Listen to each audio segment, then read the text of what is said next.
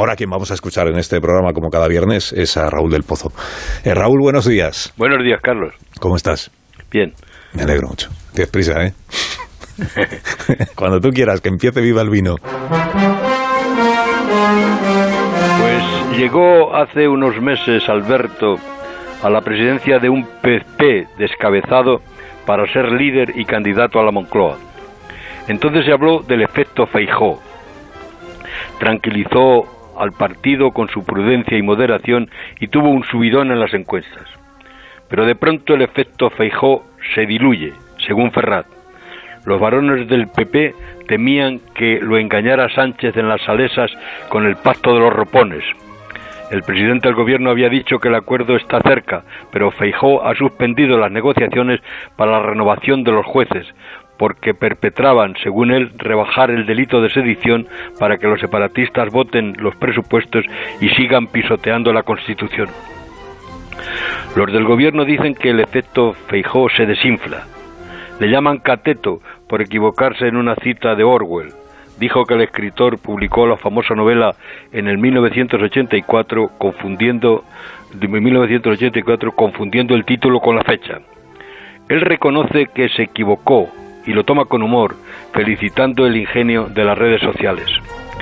También se le fue la olla a Sánchez en su viaje a África, confundió dos veces Kenia con Senegal, mientras se desvanece la racha de Feijó, eh, que según Camilo José Cela, en Galicia los ricos cazan ballenas, los pobres pescan merluzas y los más pobres rascan percebes.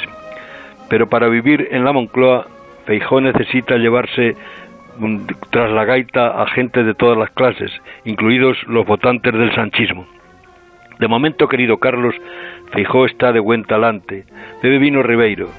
Recuerda que pasó la niñez en una aldea donde se unen el sil y el niño, y que vendimió en la ribera sacra donde se cría el vino que tanto gusta a los canónigos. Pidamos que no metan tanto la gamba nuestros gobernantes y digamos viva el vino.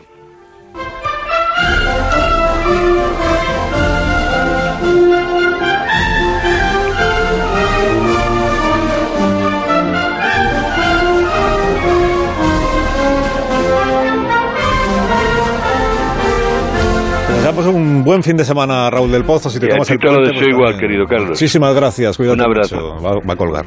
Atención. Bien. Bien, bien. De una manera pues muy elegante, la verdad. La manera de colgar el teléfono. Son las 9 y 10. Hacemos una pausa muy cortita, ya verá usted. Y a la vuelta eh, contamos cómo ha ido el IPC del tercer trimestre del año. eh, perdón, el IPC del mes de octubre y el PIB del tercer trimestre de este año. Datos adelantados que publica el INE. Ahora lo contamos. Más de uno. Onda Cero. Carlos Alsina.